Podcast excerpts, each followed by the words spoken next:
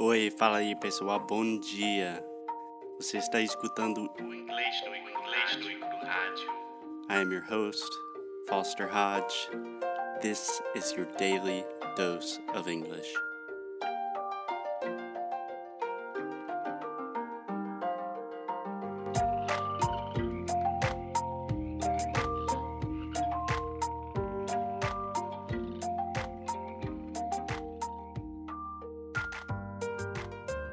Hey, hey, Alexia, what's up? Hey Foster, it's an awful day today, raining. Yeah, it's nasty outside. It's raining a lot. I hope it doesn't affect the quality too much. Bud is back. No, but Bud is a new one, right?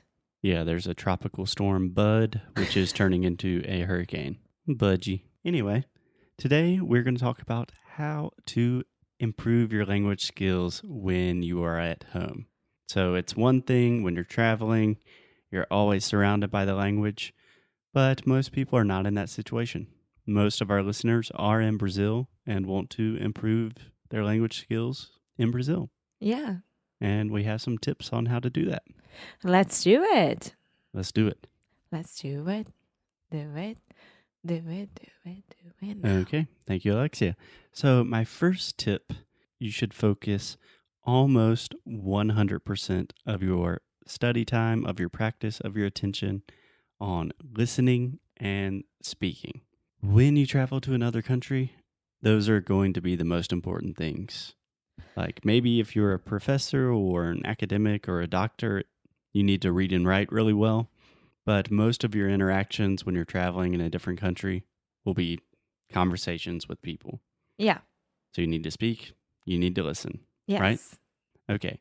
And this is also super important because the way that most English speakers speak is not the way you probably learned in school.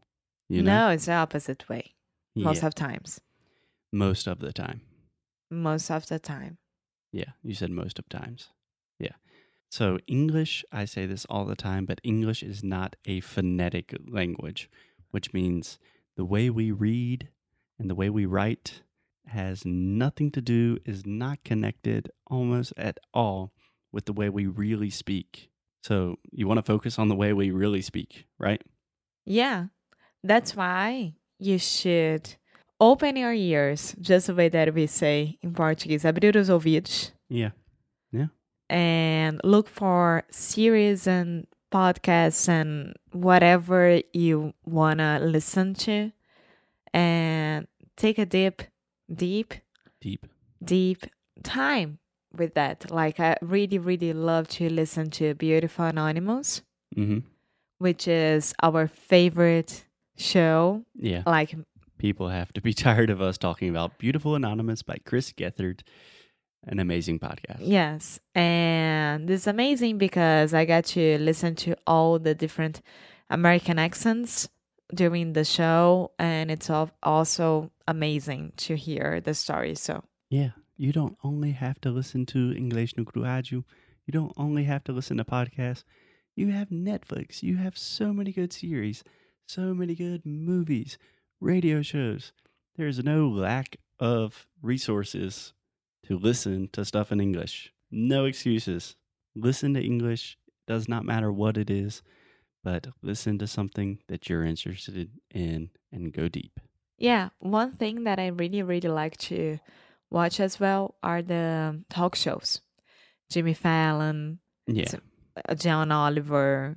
Yeah. You love you love talk shows. Yeah, it's always cool. I love talk shows too. And in general, they're pretty easy to understand, like interview formats. Yeah. John Oliver is not that easy. Well, he's British. It's not because of that. Yeah. But he's British and he's like screaming most of the time. Yeah. He speaks really fast. yeah. But when you are listening, the critical thing is to focus on the sounds. For example, let's say you are watching a series on Netflix and there is a part of the series that you do not understand. You don't understand the conversation. Maybe it's too fast and you just missed it. Maybe they're using words that you don't know. It doesn't matter. When you do not understand something, stop if possible and take notes about that. And then you can think about, okay, why do I not understand that? Is that a new word? Was Am it the way that the person said it? Yeah, did they say it in a weird way? Did they like eat some sounds or something like that? And if it's something really complicated and you don't understand it, then that's when you ask a native speaker, right? True.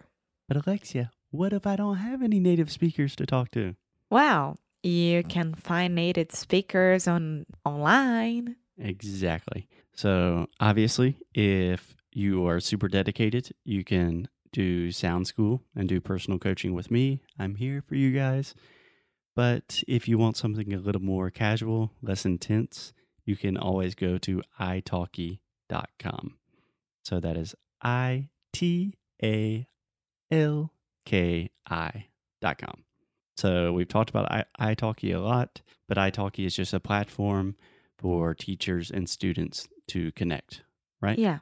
So, my advice is if you are really a beginner, you probably need a professional teacher that can teach you the basics, the fundamentals, probably someone that sp- speaks Portuguese as well, right? Right. Yeah. So on italki, they have professional teachers. These are certified, trained teachers like me, certified trained teacher that speaks English and Portuguese And Spanish. and Spanish and learning French. and then they have community tutors Which is my case. Yeah. So community tutors are native speakers of the language. Normally, it's much cheaper to have classes with them. So if you're intermediate or you can already maintain a conversation, just find someone that seems like a nice person on italki. You can pay, it's not that expensive for classes.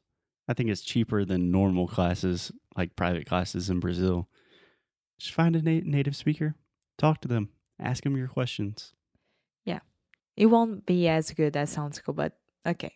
Yeah, but what I'm saying is if you travel to a country and you think, "Ah, I've studied so much, and then when I arrived, people don't talk the way that I was thinking they were going to talk, you know, you have the opportunity right now to get online and talk to people. So take advantage of that opportunity. And I think that there is um, a, another platform called Tandem. Tandem. Yeah, we say tandem. Yeah. There are tons of places. There's a platform called Cambly. There's a platform called Verbling. It doesn't matter. I prefer italki just because it has the the most teachers and it's where I started teaching. So I'm a little biased. But the real moral of the story here is you have no excuses not to listen to English all the time and not to constantly speak with native speakers even if you're you're in Brazil, even if you don't have that much money, if you're serious about learning English, You always can find a way. you can find a way. No excuses. Verdade nui cru. Foster out. Bye, guys. See you tomorrow.